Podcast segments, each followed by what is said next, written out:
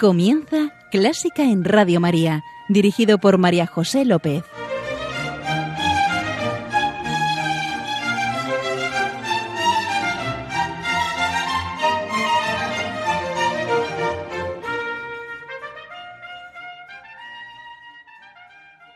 Bienvenidos, bienvenidísimos a Clásica en Radio María, la música divina. Encomiendo este programa a la Virgen y va por ti, señora. Ven y verás, nos dice el Señor. Hoy en nuestra oración pedimos ponernos a su lado, como hicieron Andrés y Juan, para dejarnos amar por Él, darnos cuenta de cómo nos mira fijamente y nos nombra. Aquí estoy, Señor.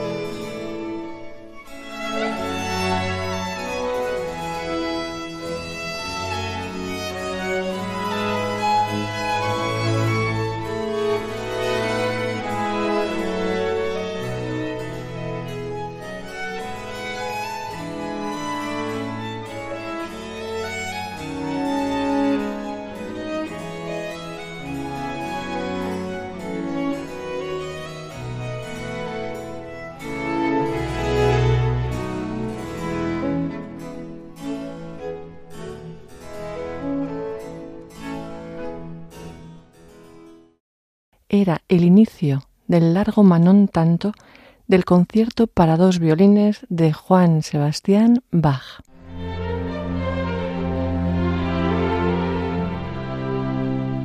Y ya, sin más, os presento a nuestro invitado de hoy, Enrique Alonso García. Hola, Enrique. Buenas noches. Antes de nada, feliz año, María José.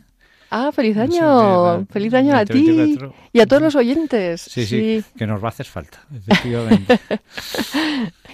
Enrique es jurista y se ha dedicado al derecho constitucional, sobre todo, y a las, y a las ciencias ambientales, tanto en el ejercicio profesional como en su carrera académica. Has estado en universidades americanas y españolas.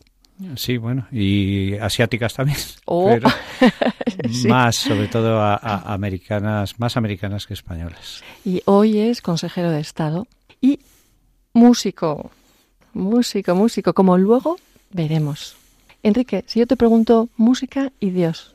Bueno, la música y Dios van unidas, como se verá. Además, algunas elecciones, en mi caso, desde la niñez, y es difícil entender la música si has tenido formación religiosa sin hacer esa combinación. Lo cual no quiere decir que también en sí mismo la música también pueda traslucir y es esencial para, para la vida humana.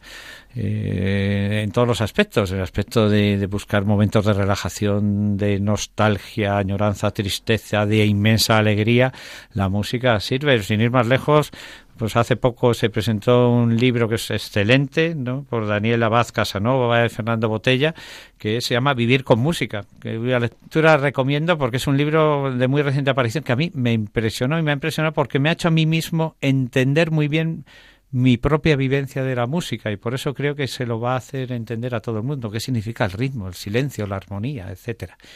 ¿Y cómo vamos a empezar este programa? La idea que yo tenía era hacer un seguimiento, por así decirlo, histórico, empezando por cuando la música realmente empezó a, a, expresarse como tal en orquesta en la época medieval, hasta pues la música más actual, clásica de este mismo siglo. ¿Y la primera pieza? La primera pieza es eh, elegido una cantiga, la 166, de Alfonso X el Sabio. Ya sabéis, queridos oyentes, las cantigas son composiciones medievales que contaban principalmente milagros sucedidos con la intervención de la Virgen. Sí, es que las, las cantigas de Santa María, que se llamaban así, efectivamente, del siglo XIII, eh, fueron una expresión obviamente religiosa, eh, siguiendo un poco efectivamente la tradición que era también a su vez profana y tanto religiosa. Se llamaban cantigas básicamente cuando eran religiosas. Eh, si no se utilizaba normalmente otra terminología musical, pero en cualquier caso son una pieza fundamental para adentrarse en la música. En particular, si quieres, la música, sobre todo de mi especialidad, ¿por qué? Porque es, un instrumento moderno, pero tiene muchas raíces también en los instrumentos medievales, en el arpa, en la, en la cistola, en, en el laúd, etcétera, con lo cual para mí tiene especialmente valor el redescubrimiento que se está haciendo de esta música medieval. ¿Y por qué está en concreto? Pues esta en concreto porque si uno mira en realidad, por ejemplo, las cantigas, Narciso Yepes, tocaba algunas, etcétera, también, eh, pero eh, esta, la 166, está causando, por así decirlo, es que es sensación. Eh, ¿Por qué? Porque son la expresión más clara que hay de la musicalidad por así decirlo, celta, eh, portuguesa, galaica, pero también eh, inglesa, galesa, etcétera, del mundo celta. Ah, no había caído yo en ese razonamiento. Sí, esa, es la impresión que a mí me da porque uno mira y, incluso esta cantidad se, se, a veces se toca y mucho sin letra porque es galeco-portuguesa y por tanto difícil de entender, pero es que sirve desde para comportamientos espirituales, eh, entrenamientos, hasta por supuesto la, la, la, religiosa, que es la principal cuando se canta la letra, obviamente. ¿La letra que dice? La cantiga es bastante larga, esta. Se ha incluido en la versión la estrofa final, que en castellano, aunque se oirá en, en galaico-portugués, dice, y de esto a Santa María dieron gracias y loores, porque libra a los enfermos de males y de dolores, y además está rogando siempre por los pecadores. Y por ello debemos todos ser súbditos suyos, en la traducción castellana de la Universidad Complutense, creo. Qué bonito. pues si te parece, procedemos. Eso es, sí. Procedemos y hay sorpresa, querido oyente. Ah, bueno.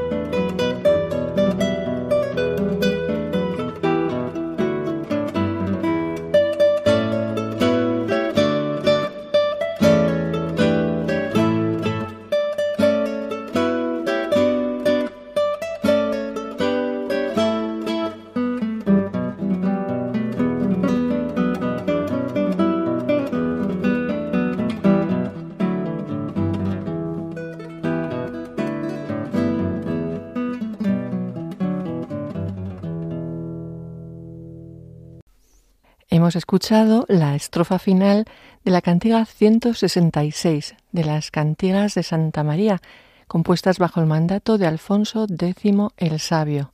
Qué bonita, ¿verdad? Habrás podido ver que la sorpresa es la versión en guitarra en la que ha colaborado Enrique, porque no lo hemos dicho antes, lo ha insinuado, dejado entrever, pero él es guitarrista, especialista en guitarra clásica. Bueno, guitarra clásica y ahora más recientemente en mi vida también en, a mi juicio, es clásica, ya lo veremos luego, pero también en, guitarra de, de, jazz, electroacústica, directamente porque, porque también me, es, me pareció muy bonita, pero eso es una época más reciente. ¿Y, y por qué la guitarra? Bueno, porque de, de niño... Eh, pues fue el instrumento, o era guitarra o era piano, son los dos instrumentos mm, que, por así decirlo, completan la música. No necesitas tener más músicos alrededor, ni para el ritmo, ni para nada.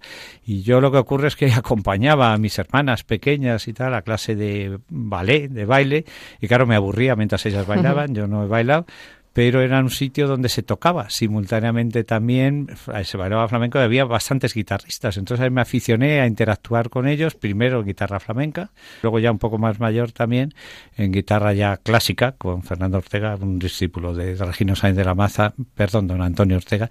Y, ya pues, tuve que estudiar bastante más en serio. ¿Y, llegaste a dar conciertos? Eh, bueno, eh, llegué a dar sobre todo eh, uno más importante en la zarzuela, que eso me aterrorizó. Y una de las cosas que me hizo a mí pensar, es un fenómeno, tú lo sabes, María José, ¿no? La colgué 40 años, del terror de preparar ese concierto, porque entonces era solo música clásica repetitiva, no tenías creatividad y era práctica, práctica, práctica, porque la música es eso, no nos engañemos. Los buenos músicos son los que son cuantas más horas practicas director de orquesta, si no solista, si no miembro de orquesta y, y la de el tiempo que pasé, el mes que pasé, 24 horas sin dormir, ensayando, ensayando, ensayando, dije, esto no es mi vida. Y entonces la colgué, pero la colgué casi 40 años, hasta que un día encontré una guitarra en casa de mi hija y volví a tocar otra vez y me he vuelto a aficionar hace ahora unos 10 años otra vez. Qué bien.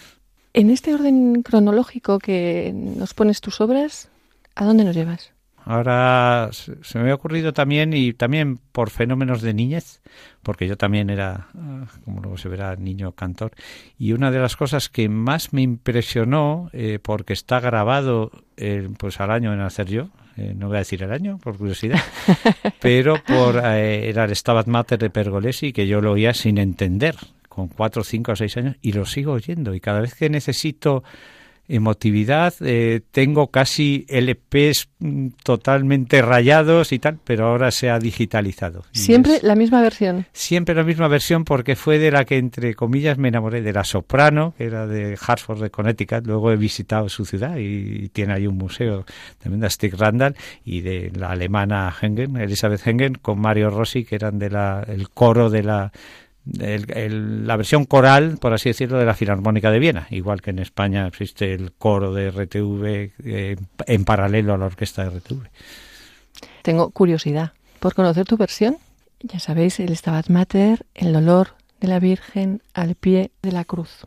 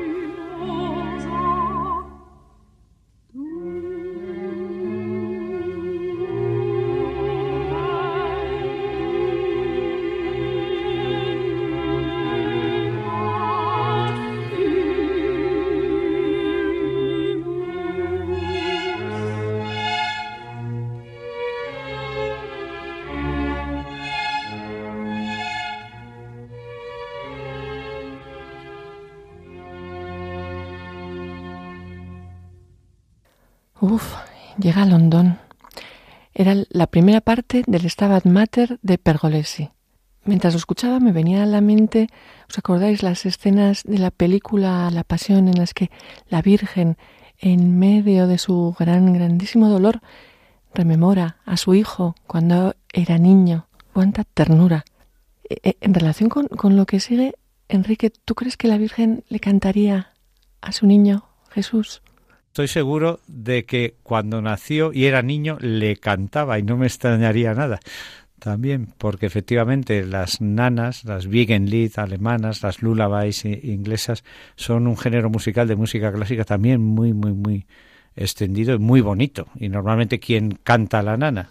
La madre al niño, a veces los abuelos, hay que reconocerlo, como yo también, a los niños recién nacidos. Por eso he considerado también que sería eh, muy interesante una pieza que es muy curiosa, porque en Alemania es bastante conocida, es el Slafine, eh, duerme, duerme príncipe, se llama principito al niño, y es una pieza que ha sido siempre atribuida a Mozart, es más, si se mira por ahí en los estos aparecen como si fuera de Mozart, aunque parece ser, desde un estudio que se hizo en el año 88, que no está tan claro, aunque esté catalogado como una de Mozart, que fuera de otro músico de la misma época, de 1700, de, de Fleischmann, un músico alemán, y luego con otra parte incorporada. Y como es una pieza poco conocida, eh, pues siempre me ha gustado a mí eh, hacer una versión de guitarra directamente que eh, cuando se enteraron, mm, porque les conozco, al director del coro de Viena, pues me dijo, pues mira, te la va a cantar también un solista del coro de Viena y entonces es mi versión de guitarra más el coro de Viena. Quizá no sé si puede interesar esto no, pero se ha hecho famosa y no quiero presumir de eso porque se la dediqué a las madres que habían decidido tener niños en plena época de COVID hay que ser valerosa para que pudieran cantársela a los niños. Está publicada en pleno COVID. Eh, ya verás qué delicadita. Mm, a mí me encanta.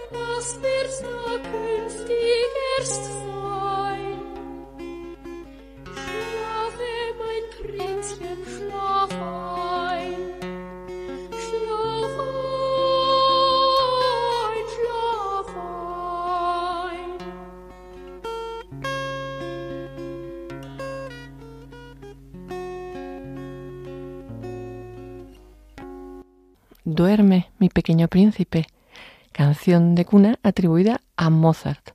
Como veis, la guitarra tiene un papel destacado en este programa. Lo, que no nos has contado, has también dejado caer, es que tú eras corista. Bueno, también es niño cantor. De estas cosas. como, este que acabamos de escuchar. Exactamente, ¿no? Y por eso sigo en contacto con muchos de estos niños cantores. ¿Por qué? Pues porque también en el colegio, con nueve años, en el colegio donde iba, pues había un coro y a mí me gustaba jugar al fútbol y me molestaba tener que ensayar en vez de jugar al fútbol, pero aún así, en parte por presión de mis padres, y viene bien la música, a veces tienes que tener una cierta presión, pero ahí canté, pero claro, tuve la suerte infinita de que coincidió con la creación de la Orquesta de Radio Televisión, coincidió con la formación y profesionalización del coro también de Radio Televisión Española, con Albert Blancafort, y eso de estrenar en... O sea, que cogían, cuando necesitaban coro de niños, ¿Os llevaban a vosotros? Nos llevaban a nosotros, que éramos los del colegio, probablemente porque quien nos enseñaba a nosotros en el colegio era amigo en general, era un músico profesional. Y bueno, eso de haber estrenado la Atlántida de Falla en Mérida, de haber estrenado con Igor Markevich el primer concierto que dio como director, con estrenado obras de Cristóbal Hafter, este, eh, con García Asensio, etcétera, y luego además todas las Semanas Santas cantar la Pasión según San Mateo, cantar el Mesías de Händel, cantar ópera con oh, oh, oh, Kraus. ¿Cómo te envidio? La verdad es que aquello era excepcional porque dentro de un colegio éramos nada. Bueno, en la ópera éramos un grupito, tengo fotos con estos Hafter, éramos un grupito de seis o siete. cantando la bohemia éramos tres niños jugando en el parque en el segundo acto. y yo era el solista del Eco Yocato de Parpiñón.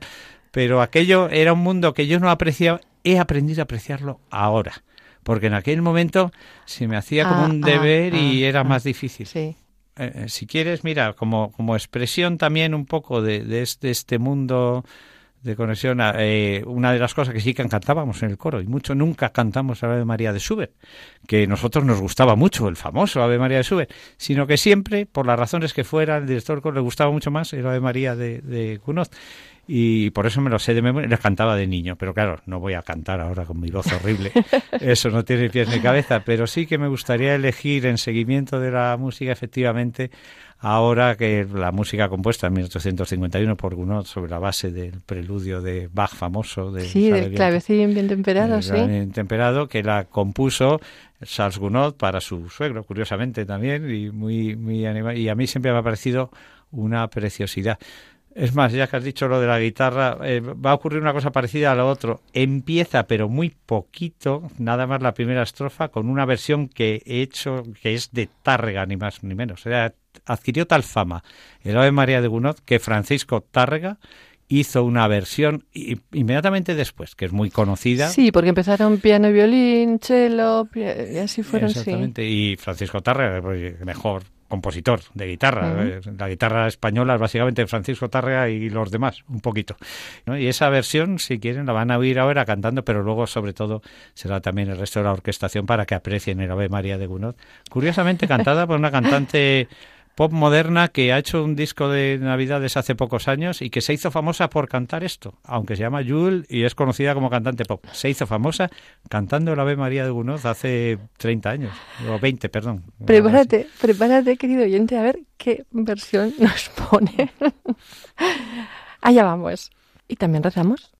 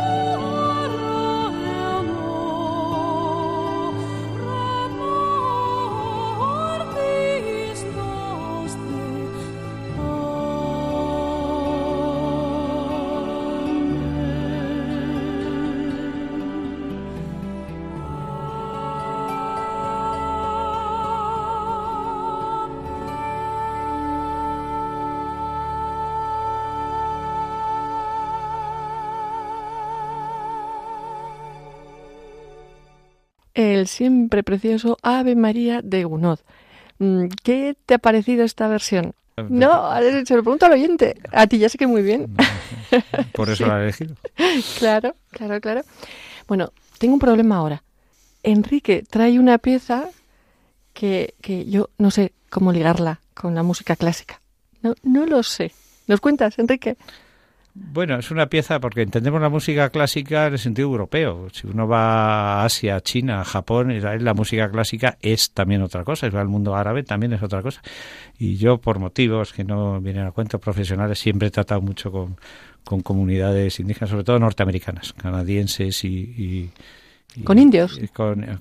no se llaman indios ahora, eso está ah. political correctness, se le llama o bien Native Americans, nativos americanos o aboriginal American, ah, que es ah. como está recogido en el derecho la denominación de sus derechos de, autonomía que tienen formalmente. Y entonces siempre me ha llamado la atención, pues sin ir más lejos, uno de ellos, porque los que cantaban mejor, eh, básicamente tambores. Hay que saber que los tambores estuvieron prohibidos en Norteamérica durante casi 100 años. No podían los indios tocar. Al indio tocaba, se le metía en la cárcel, porque era la expresión de su mundo y estaban ya en la época al revés de incorporación, lo que se está descubriendo ahora en Australia, etcétera, de cómo incorporamos al mundo, en ese caso de los nativos norteamericanos o canadienses, a estas poblaciones. Y entonces, eh, ¿qué ocurre? Que oír esa música de los tambores, yo he oído mucho también otras canciones que estuvieron prohibidas. Por ejemplo, la danza de los fantasmas era la que cantaban cuando iban a atacar realmente para atacar a, la caballería norteamericana en los fuertes que había del medio oeste, sobre todo los Lakota, que se utiliza Sioux, Sioux es un término europeo, ellos no se llaman Sioux, se llaman Lakota. Ah, los Sioux son los Lakota. Los Sioux son los Lakota, ah. sí, igual que sí, son, son nombres distintos porque ellos adoptaban otro nombre. Y entonces eh, ellos tenían la horse dance, la danza del caballo para sanar, totémica, etcétera, tenían también la danza del fantasma, tenían la danza del sol, pero son danzas profanas, por así decirlo, que han seguido en su cultura. clásicas para ellos. Clásicas para ellos, exactamente. Pero también, ¿por qué clásicas deben ser para nosotros? Porque sin ir más lejos, claro, la asimilación de culturas tiene su valor y el apreciar la cultura aquella, tanto la profana históricamente como también la moderna, porque Black Elk, que es del que traigo eh, la la oración de, Black Elk cantada con la música tradicional. ¿Quién es Black Elk? Black Elk, que, bueno, en España es difícil es un, es un indio que era prácticamente primo hermano de Crazy Horse, de Caballo Loco y de Sitting Bull. ¿Y es alce, alce negro? Alce negro traducido, Black Elk, efectivamente. No, no es alce. El elk en América lo traducimos como alce. El alce es mus, es un ciervo muy grande, que solo existe en Norteamérica. Entonces se llama Black Elk, era el nombre que tenía él, y él se convirtió al catolicismo, básicamente por influencia de, su mujer, etcétera. Y entonces, como él era un gran jefe indio religioso en la cultura anterior, pues mm, simplemente transmitió ese mismo valor al catolicismo. Y ahí tiene un, es conocidísimo, hay un libro que luego se ha recogido después porque su tradición era oral, que era Black Elk Habla, que es una joya de la literatura, que eso también se ha plasmado en música eh, en 1932, estaba todavía vivo y por tanto le dio, y es simplemente una oración católica al Dios eh, desde esa perspectiva, que por eso es curioso, se parece casi más al rap moderno, porque los indios cuando cantaban hablaban más que cantaban, acompañados por la música básicamente de tambores, de, en fin, de sus propios instrumentos. Mm, bueno, ¿qué te parece? La ponemos. Yo tengo mucha curiosidad.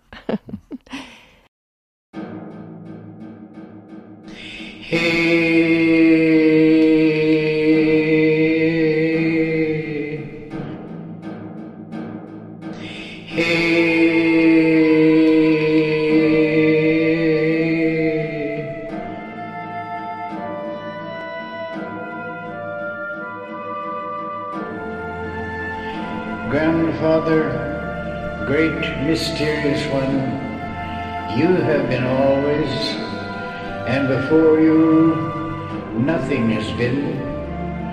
There is nothing to pray to but you.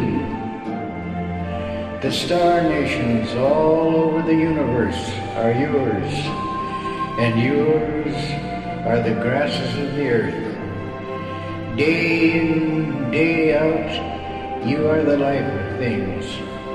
You are older than all need, older than all pain and prayer.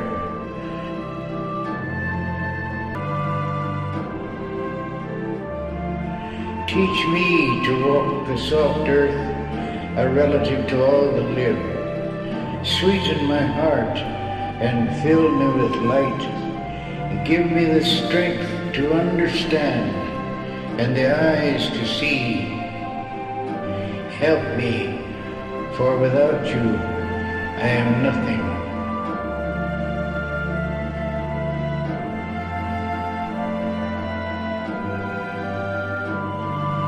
Hetchetu alo.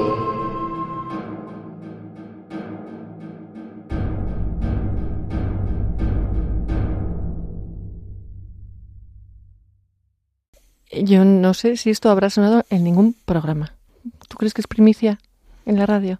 Pues eso ya no lo sé. Yo creo que sí, directamente, porque tampoco, en, por lo menos en España. En América es más Sí. normal oír esto. Pero yo creo que es importante ver que la música clásica tiene otras variantes también fuera, más allá de la europea. Y creo que vamos con otra cuasi primicia. Y tan primicia, 10 de Sí. junio del año 2023. La primicia es que una de las piezas de música clásica que todo el mundo identifica casi como la pieza por excelencia de música clásica es el famoso Adagio de Albinoni. En cuanto suena la música, todo el mundo Sí. va a saber qué es.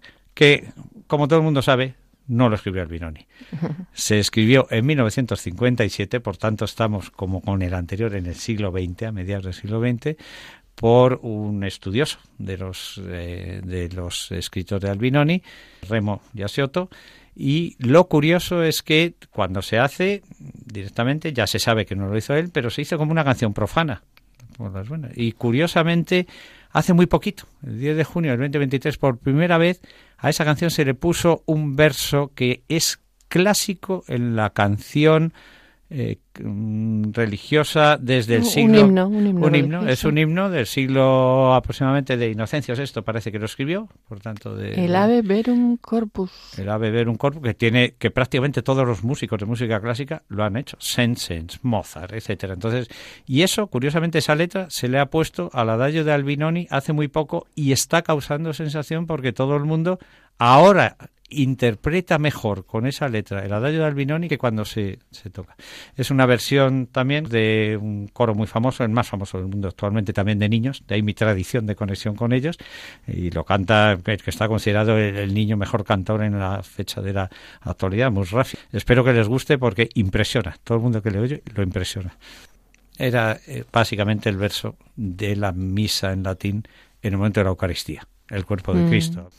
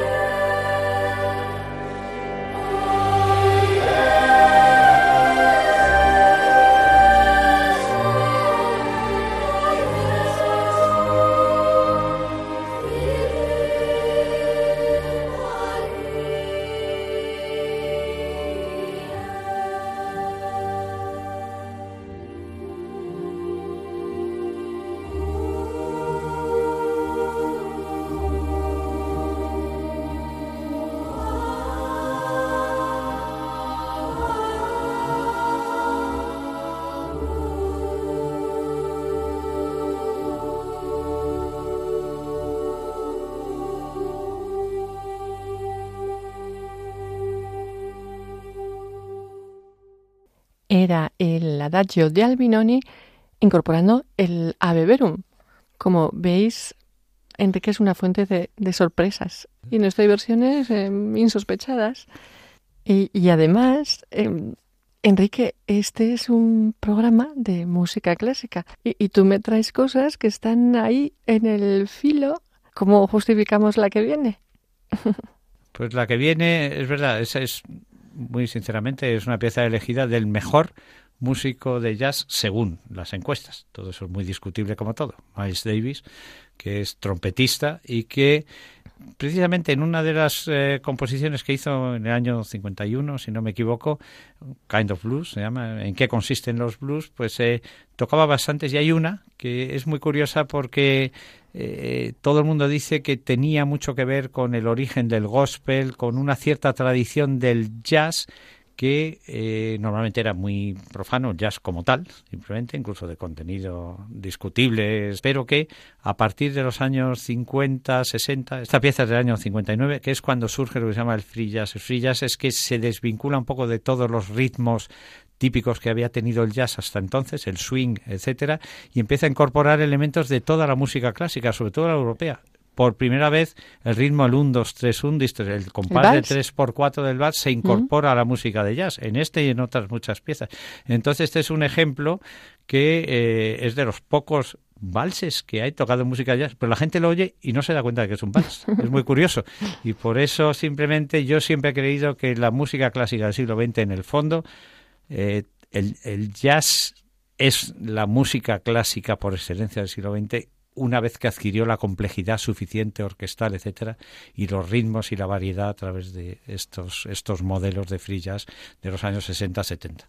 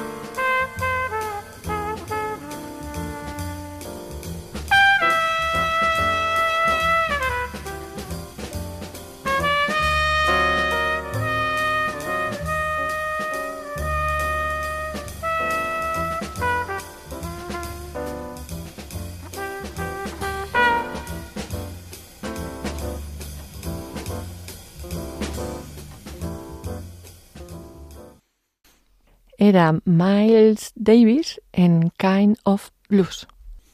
Y ahora sí, vienes tú con tu guitarra y con tu composición, porque creo que nos traes la, pieza que te pidió tu mujer cuando estaba con paliativos.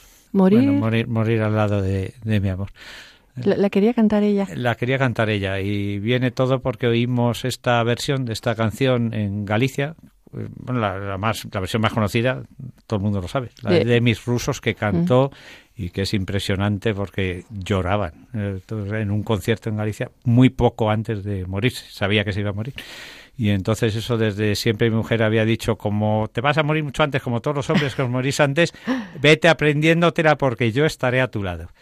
Y nada, yo no me la aprendía porque la letra, bueno, es muy bonita, pero por desgracia, eh, tuvo un cáncer explosivo y tal, y de las pocas cosas que al final, ya entre paliativos, se despierta un momento y dice, una cosa, una cosa, que la tengo que cantar yo, porque vas a estar aquí, ¿verdad? Hasta, y entonces estaba con paliativos. pelos de punta. Y entonces me fui corriendo a casa y oí la canción por primera vez que no había oído, había oído hablar de ella y la tuve que componer esta versión de guitarra en, en una hora, dos horas, tocarla, grabarla y llevársela para que susurrara y fue lo último, se despidió así del mundo, sonriendo y susurrando esta canción.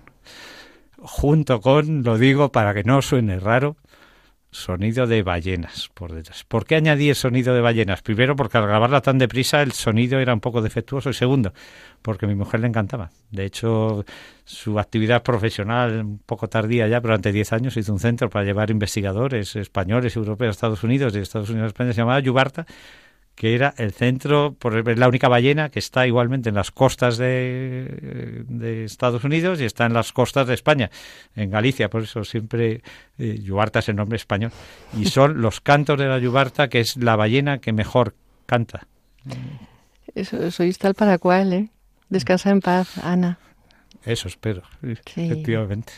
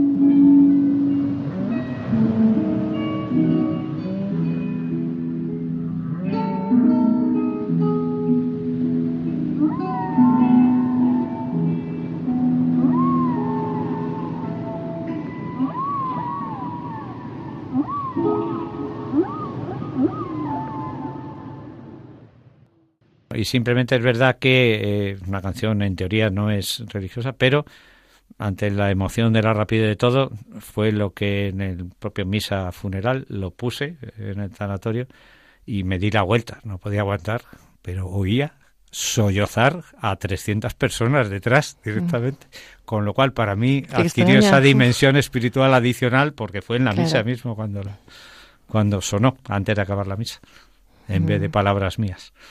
Con esta despedida de Ana nos tenemos que ir nosotros también, pero nos vamos a...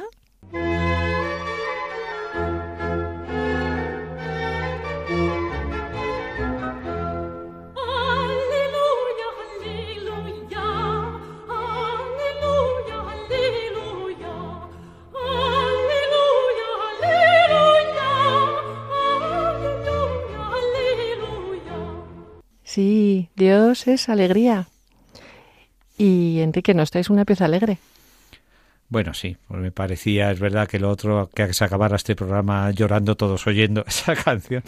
Y, y la otra que fue, pues la que, una de las que más también la hizo feliz, no nos vamos a engañar. Porque, además era muy vital. Era muy vital, era absolutamente vital. Era deportista, cuidaba de niños autistas, luego estudió ciencias ambientales.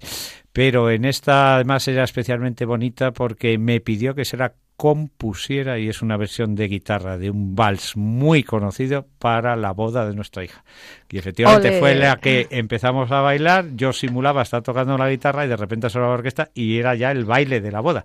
Que por supuesto, inmediatamente después de los primeros compases, que son muy breves, de mi versión de guitarra de esto, que está por ahí colocada, Luego ya suena la versión orquestal donde yo, claro, entregué ya a la novia a su marido. Estábamos ya en el banquete de celebración y por tanto lo bailaron todos los invitados a la boda, entre ellos Ana también, muy feliz. Y espero que ustedes también, oyendo esto, sean felices porque es un vals del siglo XX también poco muy oído, pero la gente no sabe de quién es. Un belga, Johann, que era es casi de los valses modernos semi de jazz clásicos más bonitos que hay nunca escrito, junto con el de Sostakovich.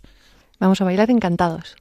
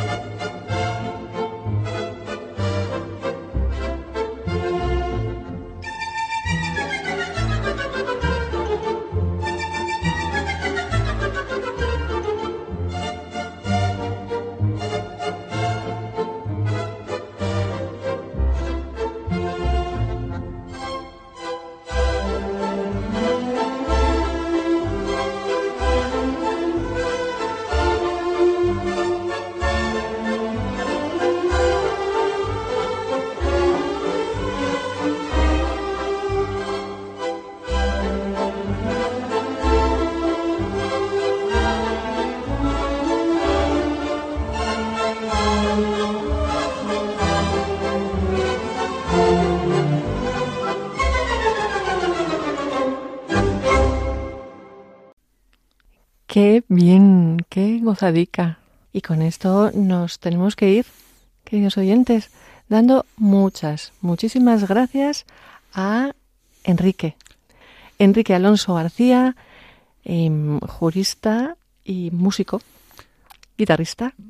Bueno, sí, Cantor. un poco eh, cantor, aficionado. Hay que, en esta vida hay que hacer un poco de todo. sí. Yo es verdad que soy un poco mm, heterodoxo directamente, pero siempre Ecléctico, sí. ecléctico, pero es verdad que todos estos, el gusto por la música lo hago sobre todo porque solo hago versiones de gente que me lo pide directamente, versiones de guitarra, son para gente que, que como lo pide, pues le hago yo esa versión y yo me lo paso bomba sabiendo que tiene un destinatario concreto que va a ser feliz. Voy a pensar qué te pido. Ah, Pues prometido, la pieza que quieras, te hago tu versión, solo la tuya. Estupendo, estupendo. Y muchas gracias otra vez por venir aquí y compartir tan generosamente tu música y tu guitarra. Pues muchísimas gracias, ha sido un placer. Vuelvo a desearos un año 2024 feliz y espero que haya contribuido un poquito este programa. Seguro que sí. Gracias, señor, y gracias, señora. Querido oyente, muchas gracias por estar ahí. Queda con Dios, queda con la Virgen, que nos guían y nos guardan y un beso muy fuerte. Lástima que no tengas aquí la guitarra porque harías... un beso, por supuesto, directamente. Es más. Adiós. Adiós, hasta luego, María José. Muchas gracias.